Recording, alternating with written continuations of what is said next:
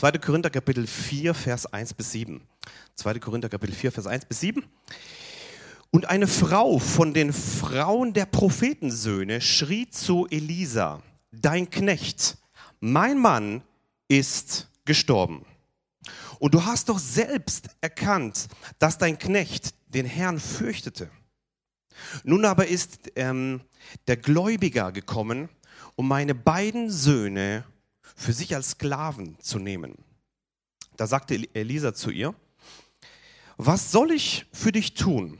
Sag mir, was du im Haus hast. Sie sagt, deine Magd hat gar nichts im Haus als nur einen Krug Öl.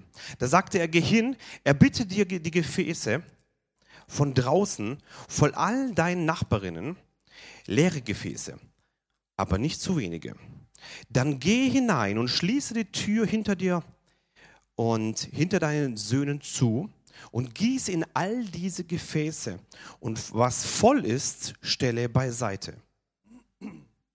Und sie ging ähm, von ihm weg, schloss die Tür hinter sich ähm, und hinter ihren Söhnen zu. Während sie ihr die Gefäße reichten, goss sie ein. Und es geschah, als die Gefäße voll waren, da sagte sie zu ihrem Sohn, reiche mir noch ein Gefäß. Er aber sagte zu ihr, es ist kein Gefäß mehr da. Da kam das Öl zum Stillstand. Und sie kam und berichtete dem Mann Gottes und der sagte, geh hin, verkaufe das Öl und bezahle deine Schulden. Du aber und deine Söhne, ihr könnt von dem restlichen Öl leben. Jetzt ist hier eine Glaubensatmosphäre, das ist gut. Wir leben in einer Zeit, in einer Phase jetzt gerade als Gemeinde, wo ich sehe, dass krasse Schüsse plötzlich kommen. Kann Gott retten aus unmöglichen Situationen? Kann Gott durch ein Wort alle Umstände verändern? Kann Gott aus finanziellen Nöten befreien? Kann Gott aus Schulden fallen, wo du nicht mehr rauskommen kannst, dich rausholen? Kann Gott Depressionen heilen? Kann Gott mit einem Wort Berge auf die Seite schieben? Ohne Probleme. Kann Gott von Arbeitslosigkeit freisetzen? Kann Gott von Mobbing freisetzen? Kann Gott unmögliche Situationen wieder möglich machen? Es geht. Diese Frau stand vor einer unmöglichen Situation. Ihr Mann war ein, ein Bekannter. Er gehörte zu diesen Prophetensöhnen. Elisa in der gleichen Generation hat gelernt vom Elia, eine Stufe drüber. Und da waren noch andere Prophetensöhne, die nicht genannt wurden. Und diese Frau, auch ohne Namen, war plötzlich Witwe. Ihr Mann ist gestorben, ein anerkannter Prophet. Und hatte Schulden. Und wir wissen von der Bibel, von, von, ähm, mit diesen Talenten, wo, nee, mit diesen, mit diesen äh, ungerechten Knechte. Der eine hat viel erlassen bekommen. Und da hat er noch einen Schuldner gefunden und gesagt, hey, weil du mir was schuldest, ab ins Gefängnis. Früher hatten die die Möglichkeit, allein durch Schulden, dich als Sklaven zu nehmen oder als Gefängnis. Bei uns heute gibt es das sowas gar nicht mehr aus dieser Sichtweise. Da kannst du einfach eine Schuldbefreiung da machen, ein paar Jahre warten und dann ist alles wieder gut. War früher so nicht möglich. Sie saß in der Klemme, sie stand dort und wusste nicht weiter und hatte keine Hoffnung mehr. Wohin? Wohin soll ich gehen mit meinen Nöten? Wohin soll ich gehen mit meinen Unmöglichkeiten? Ich sehe jetzt, wir sehen es ja auch alle zusammen, da kommen Krankheitswellen, aber so draufgeschossen auf die Gemeinde. Kann Gott mit einem Wort alles heilen? Kann Gott jahrelange unheilbare Krankheiten heilen? Kann Gott mit einem Moment deine Ehe wieder gerade biegen? Kann Gott in einem Moment drogenabhängige Kinder freisetzen? Kann Gott in einem Moment einen ungläubigen Ehepartner retten? Alles ist möglich für den, der da glaubt. Und da kommt diese Frau, und da gibt es viele Frauen, die hatten Probleme. Aber diese eine Frau hat es kapiert. Sie hat geschrien. Elisa, Elisa, und sie schreit. Und sie kommt, kommt zum Propheten und sie hat Sie hat ein paar Sachen gemacht, die hat sie ziemlich gut gemacht. Und wir wollen lernen von ihr. Und ich, ich spüre so, dass der, der, die Zeit ist reif ist als Gemeinde, dass wir da reingehen zusammen. Sie hat was gelernt. Sie hat, sie hat ein paar Schlüssel ähm, richtig gemacht. Und ich möchte es euch mitgeben für, für eure Situation. Vielleicht steckst du selber nicht in so einer Phase, wo un unmöglich ist oder unheilbar oder wo du nicht weiter weißt. Vielleicht bist du so einer wie einer Elisa, wo immer Worte weitergibt. Vielleicht gehörst du aber auch zu einer Generation wie diese Söhne. Du hängst am Segen der anderen. So bitte setz einen Segen frei für die nächste Generation. Diese Frau hat durch ihre Tat ihre Söhne freigesetzt. Du lebst nicht nur für dich. Es gibt verschiedene Leute in dieser ganzen Geschichte. Und bei Gott ist alles möglich. Alles. Wir wollen mal hineinschauen, was hat diese Frau gemacht?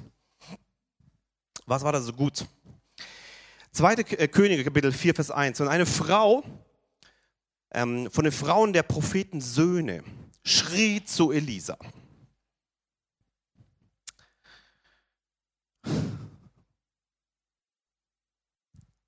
Zu welcher Familie gehörst du?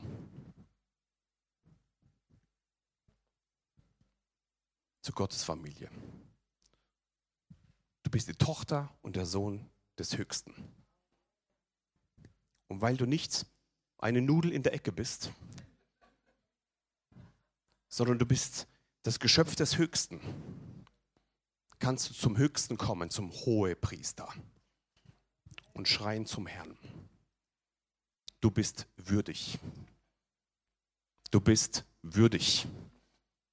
Du bist würdig. Du bist würdig, zum Höchsten der Höchsten zu sprechen. Und Gott schaut nicht auf deine Probleme, Gott schaut auf deinen Glauben. Und dann kommt diese Frau, eine Frau von diesen Prophetensöhnen, ja, sie war, sie war anerkannt. Aber noch mehr bist du anerkannt im Himmel durch das Blut Jesu Christi. Und sie schreit, zu Elisa. Damals der höchste Mann in dieser Umgebung. Wer ist der höchste Mann heute bei uns? Jesus selber. Sie schreit zu Elisa, wir haben diesen Hohepriester Jesus. Fang an, zu Jesus zu schreien. Hör auf, mit deinen Freundinnen am Telefon rumzudiskutieren. Hör auf, mit deiner Mutter zu diskutieren. Hör auf, mit deinem Pastor zu diskutieren. Beten ist gut, nicht diskutieren. Hör auf, mit deinem Hausgeistleiter immer am Bändel zu ziehen. Hör auf, mit deinen Leuten da irgendwie deine Problemchen zu, zu wälzen. Es gibt nur einen, der helfen kann. Und dieser eine hat gesagt, es ist vollbracht. Und sie macht es richtig. Sie sagt, sie schreit zu Elisa. Nicht zu den Nachbarinnen, nicht zu den Söhnen. Hör auf, Trübsal zu blasen. Du bläst die anderen ihren Glauben noch weg. Du bist berufen, dass du ein Segensbringer bist, kein Giftbringer. Du bist berufen, dass aus deinen Worten, aus deinem Mund Worte des lebendigen Wassers fließen. Jedes Wort, was du sprichst, soll Leute zur Auferbauung dienen, zur Ermutigung und zur Tröstung.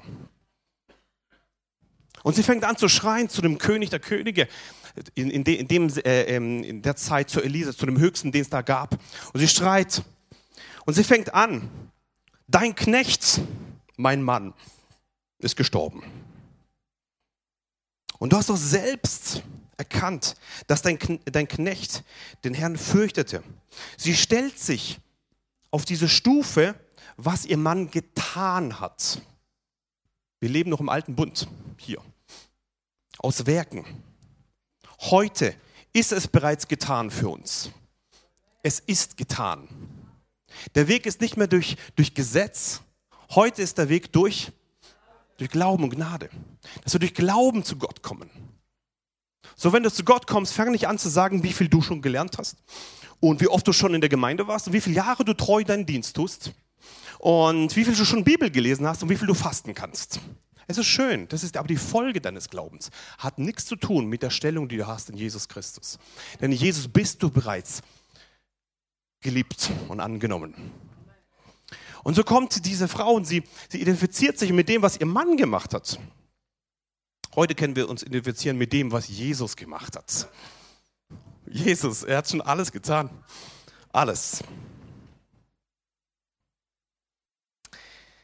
Und nun aber ist der Gläubiger gekommen, um meine beiden Söhne für sich als Sklaven zu nehmen. Sie hat Angst. Sie hat Angst, dass, dass, die, dass, diese, dass die Gläubiger kommen und die Söhne wegnehmen. Und das ist eine berechtigte Furcht. Und das war damals möglich. Das Einzige, was sie noch hatte aus ihrer Sichtweise, wird ihr genommen. Vers 2. Da sagte Elisa zu ihr, was soll ich für dich tun? Hm. Woher kennen wir diesen Satz? Jesus, wo er was gesagt hat. Zum Blinden. So simpel, da kommt ein Blinder zu Jesus. Und Jesus fragt, was willst du, dass ich dir tue? Hier steht er wie Jesus da. Jesus weiß, was du brauchst. Aber weißt du, welchen Glauben du hast? Und er fordert sie heraus und fragt, was willst du, dass ich dir tue? Sie, er, also er weiß doch das Problem. Also Elia weiß es doch. Wenn er es nicht wüsste, er ist ein Prophet. Aber er weiß es schon allein durch, durch, durch seine normale Mensch, Menschebene. Und er fragt hier, was möchtest du, dass ich dir tue? Was soll ich tun für dich? Jesus hat die gleiche Frage gestellt. Was willst du, dass ich dir tue, lieber Blinder? Und dann spricht er. Die Worte, die du sprichst, sind Worte des Glaubens. Ich will, dass ich sehend werde. Er gibt dem, Jesus gibt dem Blinden die Chance, dass er seinen Glauben äußert, sodass ein Wunder geschehen kann. Elisa kommt zu der Frau und spricht, was willst du? Ähm, was soll ich für dich tun? Er stellt diese Frage, um sie herauszufordern, raus aus dem Loch der Umstände, raus aus dem Loch der Angst, hinein in die Ebene des Sprechens aus Glauben. Du wirst den Sieg nicht äh, erlangen in der Höhle der Angst, in der Höhle der Trübsal. Du wirst den Sieg nicht bekommen, wenn du, wenn du in den Umständen drin sitzt und guckst, wie schlimm ist es links und wie schlimm ist es rechts. Der Sieg ist nicht da, wo, wo, wo, wo, wo das Loch ist. Der Sieg ist da, wo du aus Glauben sprichst. Und der Lisa wusste das und sagt, was, was soll ich tun für dich? Kommt nichts. Sag mir, was hast du im Haus? Oder was du im Haus hast. Elisa geht auf einen ganz wichtigen Punkt ein. Was hast du? Was soll ich für dich tun? Sag mir, was du im Haus hast. Diese Frage möchte ich dir stellen. Was hast du in deinem Haus? Was hast du? Was hast du, wenn alles weggenommen wird in deinem Leben? Was hast du? Was hast du von, von Gott bekommen, wenn alles weg ist? Sie hat gefühlt, wie wenn das alles verschwindet, dass alles kaputt geht. Und, und diese Frau, sie, sie ist am Ende und, und dann kommt dieser Elisa vor, der, vor dem Wunder und stellt diese Frage, was hast du in deinem Haus? Coole Antwort. Typisch für Leute, die in Tiefphasen leben. Sie sagte, deine Magd hat gar nichts im Haus.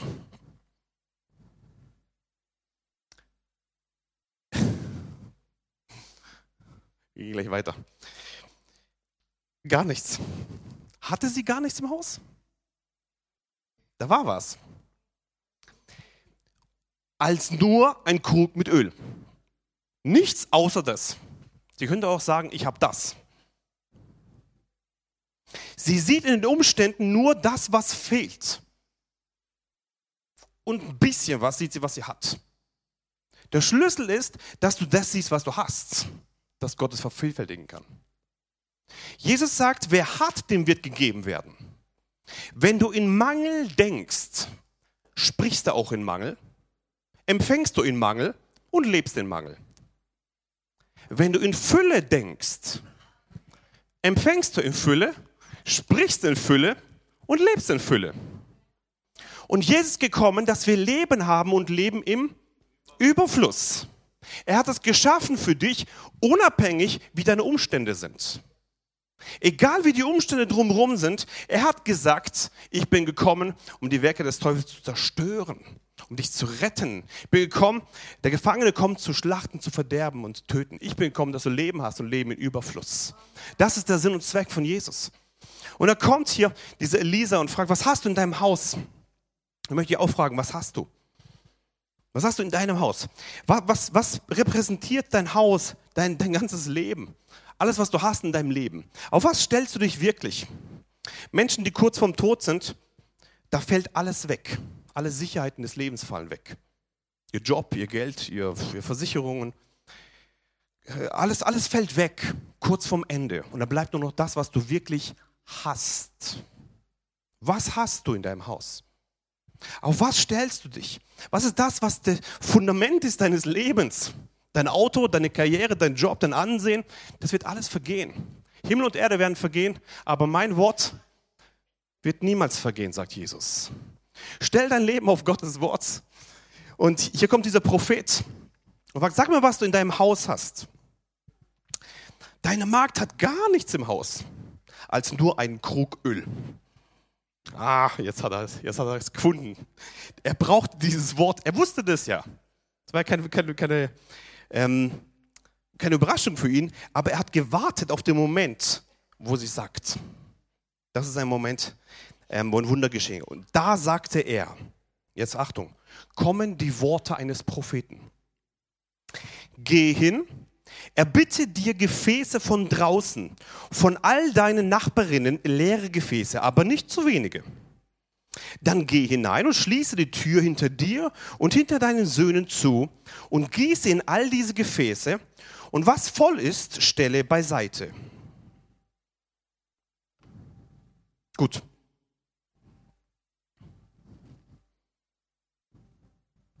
Eins zurück. Hier sind ganz viele Anweisungen. Nummer eins, geh hin. Woher kennen wir das Wort geh hin? Jesus, geht hin die ganze Welt. Das Erste, wenn du einen Durchbruch Gottes erleben willst, es geht nicht ohne geh hin. Wenn du auf deinem Sitz rumhockst, ist die Eingangstür zu Ende. Du kannst zwar Doktor, Professor, irgendwas werden und deine eine Professorarbeit schreiben über, wie empfange ich ein Wunder, aber wenn du nicht hingehst, wird es nicht geschehen. Wie viele Professoren haben wir im Reich Gottes, die alles genau wissen? Und dann fragst du, wo ist deine Frucht? Äh, die Frucht ist entscheidend bei Jesus. Ja, Frucht ist wichtig. Geh hin, das ist der erste Schritt. Nicht bleib sitzen, geh hin. Er bittet dir, nächste Sache, er bittet dir Gefäße von draußen. Was stellen Gefäße dar? Menschen? Wir sind Gefäße, Menschen. Bitte dir Gefäße, also hol sie dir. Von allen deinen Nachbarinnen leere Gefäße. Ganz, ganz wichtig. Leere Gefäße. Wenn du voll bist, kann Gott dir nichts reinkippen. Nur wenn du leer bist. Gott sucht leere Gefäße, die nicht voll sind mit ihren eigenen Wünschen, die leer sind. Und dann sagt er, aber nicht zu wenige. Er, weiß schon, dass ein Mangeldenken da ist. Ich habe nichts, außer ein, ein Krug. Und dann sagt er, hol die ganzen Gefäße, aber nicht zu wenige. Nicht zu wenige. Er hat gewusst, dass gleich ein Wunder geschehen wird. Jetzt weiter. Ähm, dann geh hinein, nachdem du die Gefäße hast, geh hinein, der nächste Schritt. Nächster Schritt, schließe die Tür hinter dir und hinter deinen Söhnen zu. Woher kennen wir das? Kämmerlein, genau. Jesus, wo sagt, wenn du betest, bete nicht hier vorne, wo dich alle sehen. Oh, wie toll ich beten kann, ja? Das bringt überhaupt nichts. Geh nach Hause, schließ zu, geh in ein Kämmerlein und da bete. Das ist der Ort des Wunders. Der Ort, wo keiner dich sieht. Der Ort, wo keiner da ist. Der Ort, wo keiner um dich herum ist. Der Ort, wo du mit Gott alleine bist. Der Ort des Wunders. Amen. Zu und gieß in all diese Gefäße. Stell dir mal vor, wie die sich gefühlt hat. Sie hat es ja nicht erwartet, was da gleich passiert. Der Elisa wusste, was passiert. Ich soll das bisschen, was ich habe, in all diese Gefäße kippen. Hier ist ein Problem zwischen deinem Verstand und zwischen dem Wort Gottes. Das nennt man Spannung. Wenn dein Verstand siegt, bleibst du in Mangel. Wenn du nicht verstehst und trotzdem glaubst und tust, nennt man das Gehorsam. Die Frau war gehorsam. Und sie macht das und sie kriegt dieses Wort und gießt in all die Gefäße, was voll ist. Das ist ja schon mal ein Widerspruch hier. Sie hatte ganz wenig. Und sie erwartet, dass wenn sie, wenn sie oder der, der Prophet erwartet, wenn sie reinkippt, dass was voll wird. Okay, gut. Sie widerspricht ja nicht. Stelle beiseite. Hier gibt es ganz genaue Anweisungen von dem, was geschehen soll, was zustande gekommen soll. Wenn du eine Not hast und zu Gott kommst, kann Gott dir Anweisungen geben, wie es genau geschehen soll. Bitte sei gehorsam. Nur dann funktioniert es auch. Nimm Gottes Wort, so wie er es gesagt hat. Und sie ging hin, von ihm weg, und schloss die Tür hinter sich, sich und hinter den Söhnen zu. Während sie ihr die Gefäße reichten, goss sie ein. Und sie, was hat sie hier gemacht? Sie hat es zugemacht und fängt an zu gießen in dieses Gefäß hinein. In diesem Moment, wo sie gießt, geschieht das Wunder. Die nächste Generation drumherum hatte große Augen. Sie werden bis zu ihrem Lebensende erzählen von dem Moment, als das Wunder geschehen ist.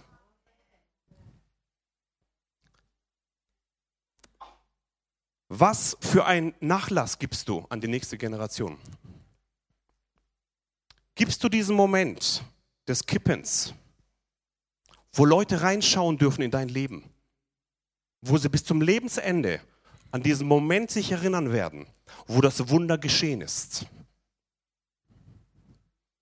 Diese Augen dieses Jungen, er wird es nie vergessen. Es wird sein Leben verändern. Und er wird einem vertrauen, Gott, der nie zu wenig gibt. Nie zu wenig gibt. Und er sieht es, das ist unmöglich, menschlich unmöglich. Aber was unmöglich ist bei Menschen, ist möglich bei und er sieht dieses Wunder und empfängt in diesem Moment, es, es tröpfelt und tröpfelt und tröpfelt. Menschlich gesehen nichts Entscheidendes, diese Tröpfeln. Aber im Herzen dieses Jungen geschieht eine Transformation, die viel, viel, viel wichtiger ist wie theologisches Wissen. Eine Begegnung mit dem Vater im Himmel selber. Wow. Ich wünsche dir das von Herzen. Dass du anfängst, im Gehorsam zu kippen und dass das Wunder geschieht. Dass du erleben wirst, dass ungläubige Ehepartner gerettet werden. Dass du erleben wirst, dass unheilbare Krankheiten geheilt werden. Dass du erleben wirst, dass du und dein Haus dem Herrn dienen werden. Dass du erleben wirst, dass eine Erweckungswelle in deiner Familie neu anrollen wird.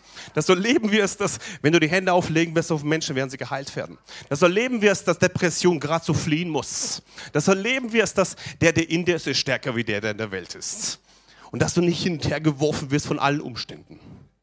Diese Verheißung gab es schon im alten Bund.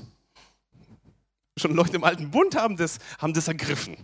Wie viel, wie viel mehr wir heute, die wir diesen neuen Bund haben. Und diese Frau kippt und in dem Moment, wo sie kippt, entsteht ein Wunder. Entsteht dieses Wunder und, und es wäre nicht geschehen, wäre sie nicht gehorsam. Das gleiche Wort wurde gesprochen vom Propheten. Hätte sie nicht geglaubt und getan in Gehorsam, wäre das Wunder nicht geschehen. Obwohl alles vollbracht war. Hätte sie den Schritt nicht gemacht. Wie viele Leute sehe ich, die im Reich Gottes da, da sind und sie haben alle Methoden drauf und sie verstehen alles. Aber wo ist der Moment, wo sie anfangen zu kippen? Wo ist dieser Moment, wo sie wirklich auf dem Wasser laufen? Wisst ihr, wo, wo, wo Jesus den Petrus gerufen hat? Komm. Und er denkt, äh, physikalisch nicht möglich. Wahrscheinlich mein letzter Schritt meines Lebens. Aber er stellt sich auf ein Wort. Okay, auf dein Wort hin komme ich. Und er steigt aus dem Boot und er läuft übernatürlich auf dem Boot, äh, auf dem, Boot, auf dem Wasser. Und er läuft. Gut, nach fünf Schritten ist er abgesoffen Und selbst das ist nicht schlimm. Da kommt Jesus und holt dich hoch. passiert nichts. Aber wie viele sind im Boot geblieben? Petrus ist gelaufen. Ich habe schon mal erzählt hier. Stell dir mal vor, Petrus alter Mann, Johannes alter Mann, sie sind eine Gemeindestunde und sie predigen von den alten Zeiten von Jesus. Und irgendein Enkel von, von ähm, Petrus sagt, hey, der, der Opa, äh, Johannes hat erzählt, du bist abgesoffen. Sag ich, ja, ich bin abgesoffen, aber richtig. Mhm. Aber ich habe fünf Schritte gemacht auf dem Wasser. Diese fünf Schritte, die haben es in sich. Die haben es in sich. Diese fünf Schritte, dieser Moment des Übernatürlichen, wo du drauf trittst, dieser Moment, wo du läufst auf dem Übernatürlichen, ist der Moment, wo alles verändert. Ist der Moment, wo dein, wo dein Leben sich dreht. Ist der Moment, wo du vom Herrn empfängst. Ist der Moment, wo du, wo du auf Wasser läufst. Ja, das ist, ist für dich persönlich wichtig. Ist der Moment, wo, wo dein Herz sich dreht.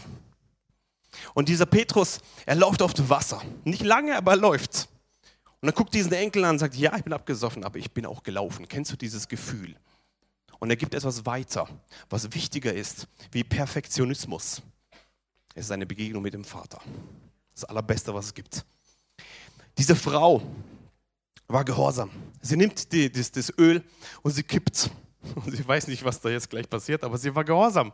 Und sie macht das und, ähm, und dann war die Anweisung, stell alles beiseite.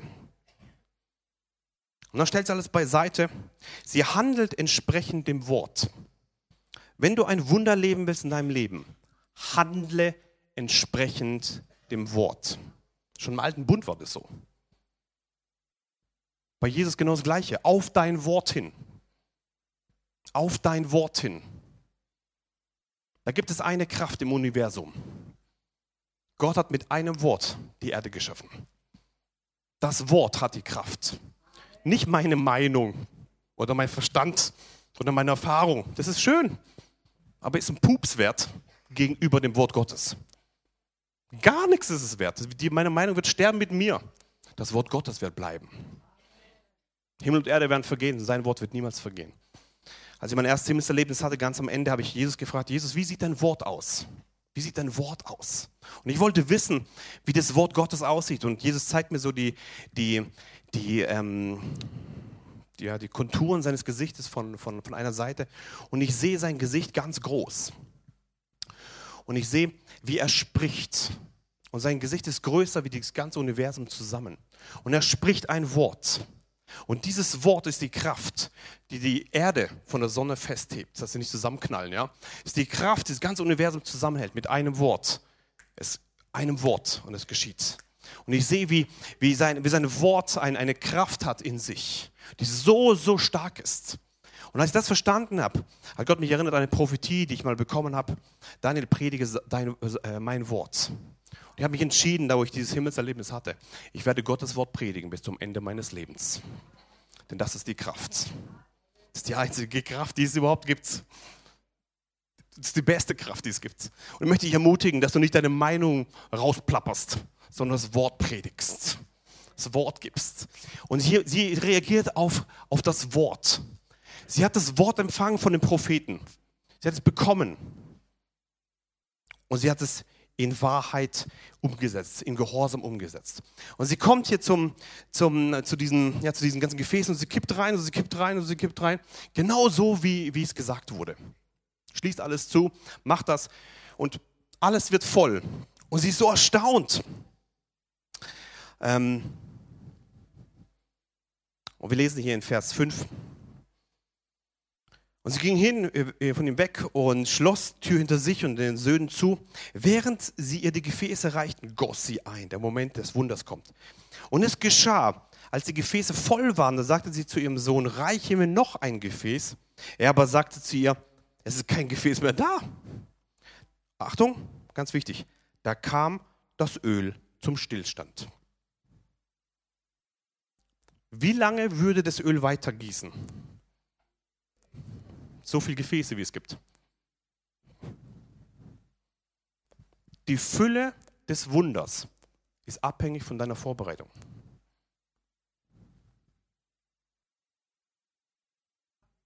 Danke.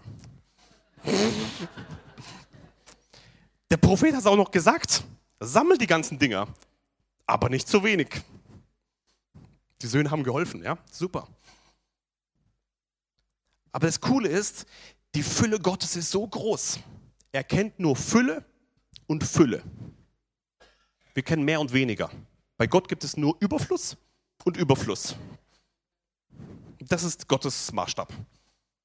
Und wenn du Glauben hast, ist alles möglich. Das Öl kam zum Stillstand, als kein Gefäß mehr da war. Parallelgeschichte, Multiplikation. Wir haben es heute schon gehört. Sehr gut. Die fünf, fünf Brote und die zwei Fische. Was habt ihr? Was habt ihr? Jesus fragt genau die gleiche Frage wie hier. Was habt ihr?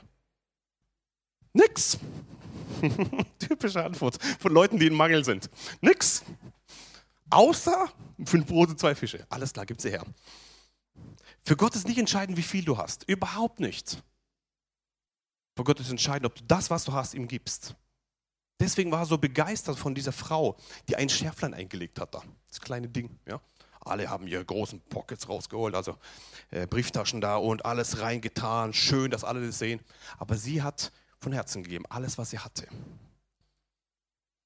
Und, ähm, und dann kommt diese, diese 5000 ähm, und dann sagt er, gebt ihr ihn zu essen.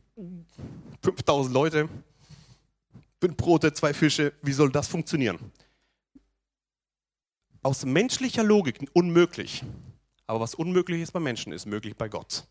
Und sie fangen an zu teilen. Sie teilen. Und während, Achtung, während sie teilen, kommt das Wunder zustande. Du hast die Sicherheit nicht vorher.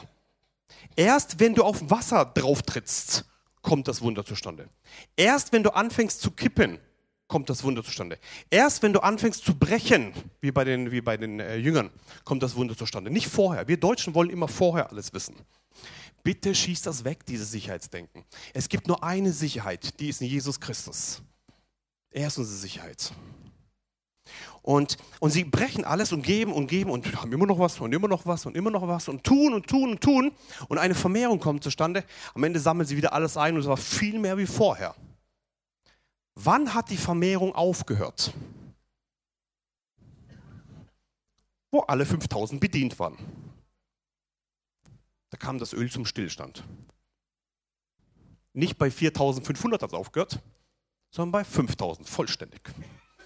Und da ist noch Überfluss da gewesen. Wären 10.000 da, wäre das Gleiche passiert. Wären 100.000 da, Gleiche passiert. Weil Gott ist, Gott ist nicht begrenzt. Der hat so viel, er hat alles. Das ist gar kein Problem. Aber bis er mal dein Herz ein bisschen Bewegung hinkriegt, oh, da muss er so viel arbeiten. Mit Liebe und Freundlichkeit und Träume und Worten und alles Mögliche setzt er in Bewegung, um dein kleines Herz irgendwie auf die Seite zu kriegen, weil er dich liebt. Wisst, wisst ihr, äh, Jesus kann mit einem Wort kann ein neues Universum schaffen. So leicht. Aber sein Leben lang oder dein Leben lang arbeitet er an dir, weil er dich liebt. Und wir sind geschaffen nach seinem Ebenbild. So kostbar bist du für ihn. So kostbar. Und da kommt diese, diese Frau hier und, und kippt und es kommt zum Stillstand. Und ähm, ja, wir, gehen, wir lesen weiter, was geschieht da noch? Äh, Vers 6 kam zum Stillstand. Und sie kam und berichtete dem Mann Gottes. Wer ist der Mann Gottes? Elisa, genau. Ganz, ganz, ganz wichtig. Das Wunder wird vervollständigt, wenn du Zeugnis gibst. Ich wiederhole es nochmal langsam. Das Wunder wird vervollständigt, wenn du Zeugnis gibst. Da kommt die blutflüssige Frau zu Jesus, sie berührt ihn und sie ist geheilt. Er ist gerade auf dem Weg zum, zum Lazarus, tote Kind. Und er hat eine Entscheidung. Entweder gibt ihr nicht die Chance, Zeugnis zu geben, oder das Kind stirbt. Eins von beiden. Und er entscheidet sich, ich gebe lieber ihr das, die, die Chance, Zeugnis zu geben, Und in der Zeit stirbt das Kind, weil ich bin Herr über, über, ähm, über Leben. Ich kann die Toten aufwecken, aber ich kann nicht den Willen eines Menschen verändern. Ich muss die Möglichkeit geben, Zeugnis zu geben. Und er fragt, wer hat das getan? Und sie zittert und weiß nicht, was geschehen ist. Und, und, und erzählt die ganze Wahrheit. In dem Moment, wo sie erzählt, wird das Wunder vervollständigt. Bitte erzähle von dem, was Gott in deinem Leben gemacht hat. Dein Lebenszeugnis wird dann vervollständigt, wenn du das erzählst, was Gott in deinem Leben getan hat. Jesus hat nicht gesagt, geht hin alle Welt und seid meine theologischen Diskutierer. Geht hin alle Welt und predigt. Seid meine Zeugen. Du musst nicht hochtheologisch alles drauf haben. Erzähl aber, was Gott in deinem Leben gemacht hat. Erzähl aber das Zeugnis, was Gott gemacht hat in deinem Leben. Und Jesus wusste, das Wunder ist vervollständigt, wenn die Frau auch Zeugnis gibt. Und so ist auch hier bei dieser Frau. Sie kommt zum Elisa und er berichtet ihm, hat ihm erzählt, bitte gib Zeugnis. Das ist der Inhalt, was wir hier machen sollen auf dieser Erde. Deswegen bist du hier. Gott könnte dich auch einfach nach deiner Rettung einfach wegnehmen. Hätte er sich viel Arbeit erspart. Aber nein, er will, dass die anderen das auch noch hören. Deswegen gib Zeugnis von dem, was Gott gemacht hat in deinem Leben. Das ist der Sinn und Zweck. Und hier, hier kommt dieses, sie berichtet dem Mann Gottes. Frage, wusste der schon, was geschieht? Aber er hört sich halt an. Vielen Dank für die liebe Frau. Danke, ja, ich weiß, ich weiß. Mhm, ja. Aber für sie war es wichtig, dass sie es erzählt. Nicht für ihn, dass er es hört. So bitte erzähl. Ja? Und ähm, berichtet dem Mann Gottes. Und der sagte, Achtung, jetzt geht's weiter. Nächste Anweisung. Geh hin, verkaufe das Öl und bezahle deine Schulden. Wieder drei Schritte. Geh hin, verkaufe das Öl und bezahle deine Schulden. Du aber und deine Söhne, ihr könnt von dem restlichen Öl leben. So wie das Wunder begann, es ging los mit Geh hin, oder? So wird ein Wunder auch vervollständigt. Nicht nur einmal, konstantes Gehen. Geh hin. Jetzt, was muss ich machen? Verkauf das Öl. Was ganz Natürliches. Handel mit deinen Gaben. Handel mit dem, was sie gegeben hat, sagt Gott. Talente, die du bekommen hast. Und sie verkauft dieses Öl. Sie macht das, verkauft das alles, kriegt einen Haufen Geld und bezahlt die Schulden. Sie könnte natürlich auch einfach das Geld behalten und die Schulden nicht abzahlen. Jesus will nicht, dass wir in Schulden leben. Jesus will, dass wir in Überfluss leben. Jesus kann mit einem Moment, mit einem Wunder die Schulden einfach weghauen. So einfach. So einfach. Jetzt Achtung, schau mal, wie viel das ist ja. Du aber und deine Söhne, ihr könnt von dem restlichen Öl leben. Das ist ein lebenslanger Schatz hier. Gott hat nicht, wie viele Schulden hast du? 500.000? Hier 500.000 und zwei. Wenn Gott erfüllt, macht er die 500.000 weg bei dir und dann gibt er dir nochmal fürs ganze Leben obendrauf. So, das ist Gottes Ursprungsgedanke. Wo er dich geschaffen hat, war bei Adam und Eva, hat er gedacht, du musst nicht arbeiten, musst keine Schmerzen haben beim Kinderkriegen. Das war Gottes Gedanke von diesen beiden. Die Folge von der Sünde war, dass wir hart arbeiten müssen und dass wir Schmerzen haben beim Kinderkriegen. Das sind die zwei Seiten, wo, wo es kommt. Und ab, weg, weg von der Beziehung mit Gott. Ähm, und das war die Folge der Sünde. Aber Gottes Ursprungsgedanke ist, dass wir in der Fülle sind, gar nicht mal arbeiten müssen, keine, keine, keine Krankheit da ist, keine, keine Umstände uns drücken. Das war Gottes Ursprungsgedanke. Und wenn Gott segnet, segnet er im Ursprungssegen, nicht in Mangeldenken. Gott ist ein Gott des Überflusses. Und er, wenn, er, wenn er Sachen repariert oder erfüllt, macht er das nicht so gerade auf Null so gerade fertig irgendwie. Hier kommt er und sagt, du aber und deine Söhne, ihr könnt von dem restlichen Öl leben. Voll leben. Was war das für ein Schatz? Ihr ganzes Leben wurde verändert in einem Tag. Ganzes Leben wurde verändert. Durch einen Moment. Und ich möchte dich ermutigen da drin, ähm, wenn Gott kommt, kommt er richtig. Volle Kanne Volle Kanne, in allem, ja. Und er macht nicht nur irgendwie auf Null, er kommt mit richtigem Überfluss. Ähm, kommen langsam zum Ende. Ähm, diese Geschichte hier vom Elisa, der hat ja gelernt vom Elia. Und Elia hat die gleiche Geschichte mal erlebt. Sein, sein Lehrer sozusagen. Ja? Der Elia wurde auch mal von Gott geschickt. Geh bitte dahin und äh, da wirst du eine, eine, Witwe finden. Und diese Witwe, ähm, die hungert nur. Er hat ja selber dafür gebetet, dass der ganze Regen aufhört. Und ist selber in Hungersnot. Ja? Also Leute sind gestorben da. Ähm, und dann findet er auch eine Witwe. Und dann sagte, hey, was hast du? Nix. Kennen wir schon diese Aussage. Außer, außer ein, ein Topf mit, Öl, mit, mit Mehl und ich habe einen Krug mit Öl. Was sagt der Elia dann?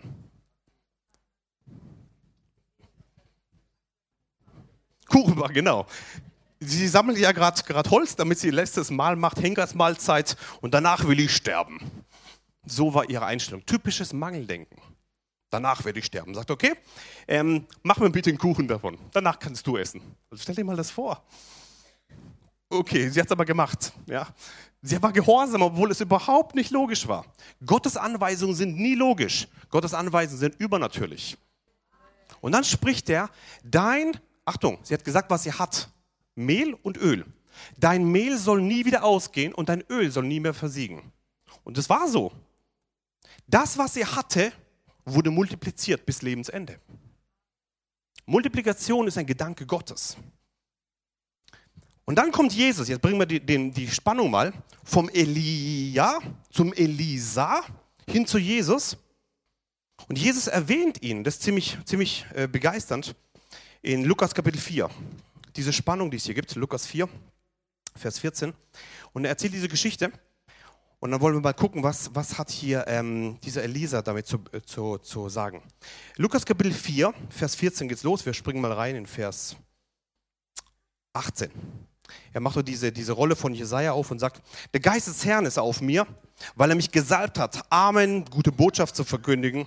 Er hat mich gesandt, Gefangene Freiheit aufzurufen, die Blinden, dass sie wieder sehen, zerschlagen in die Freiheit hinzusenden, auszurufen ein angenehmes Jahr des Herrn. Das ist Gottes Wille für dich. Wenn du zerschlagen bist, will Gott dich wieder frei machen. Wenn du arm bist, gute Botschaft. Gefangen in Freiheit aus. Bist du blind, das wieder sehen. Und, und das ist der, der Gedanke Gottes. Angenehmes Jahr des Herrn. Das war auch ein Schuldenfreiheitsjahr. Der Gedanke Gottes. Und als er das Buch äh, zusammengerollt hatte, gab er es dem Diener zurück, setzte sich ähm, und alle Augen der Synagogen waren auf ihn gerichtet. Und es ist cool, wie, der, wie Jesus da so reagiert jetzt und sagt, er fing aber an, zu ihnen zu sagen, heute ist diese Schrift vor euren Ohren erfüllt. Coole Nummer, oder? Sagt er irgendwas? Heute ist erfüllt. Ah, das, das, das war krass für sie. Die haben sich da aufgeregt deswegen. Und dann holt er noch einen obendrauf. Er erwähnt jetzt diesen Elia. Noch cooler. Ähm, Vers 24. Er aber sprach, wahrlich, ich sage euch, dass kein Prophet in seiner Vaterstadt angenehm ist.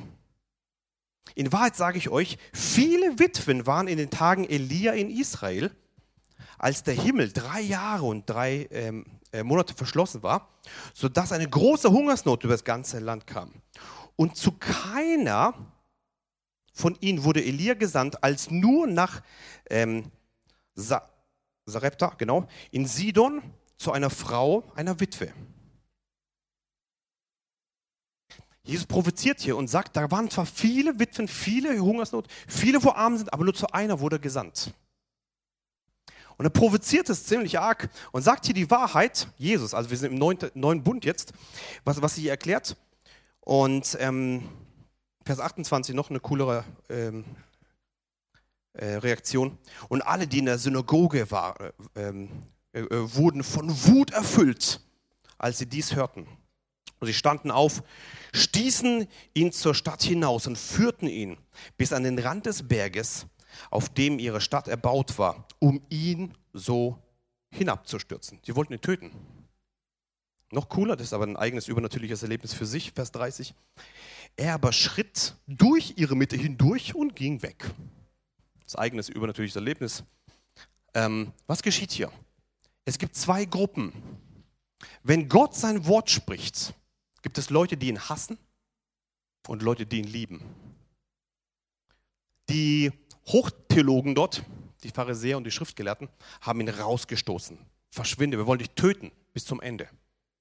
Töten. Ja, aber er kann nicht getötet werden. Wenn er bereit ist, sein Leben zu lassen, entscheidet er.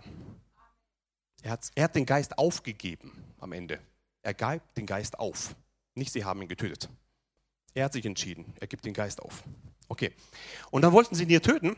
Und, und er hat es so provokant gemacht. Er hat gesagt, es gibt immer zwei Gruppen. Es gibt die, wo, wo für mich sind oder die, wo gegen mich sind. Und das war schon im alten Bund so. Und er, er bringt hier diese Spannung vom alten Bund von Elia. Da waren viele bei der Hungersnot, aber nur zu einer wurde gesandt. Und genauso bei Elisa. Da waren viele mit dem Problem, aber nur zu einer hat es bekommen. Ich möchte dich ermutigen, dass du zur richtigen Gruppe gehörst. Vielleicht gibt es viele mit Problemen, aber du sollst diese eine Person sein, die im Himmel berufen ist, die im Himmel auserwählt ist. Hör auf, bitte so zu denken, so, oh, was, was, was sagt er da vorne? Oh, was hat er wirklich hinter, hinter seinem Hintergedanken? Werde nicht zu so einem Pharisäer und Schriftgelehrten. Fang an, mit dem Himmel verbunden zu werden. Und sagen, Jesus, ich möchte diese eine Witwe sein. Ich möchte diese eine sein. Ich möchte dieser eine sein, der von dir empfängt. Ich möchte dieser eine sein, der heute von dir empfängt. Halleluja.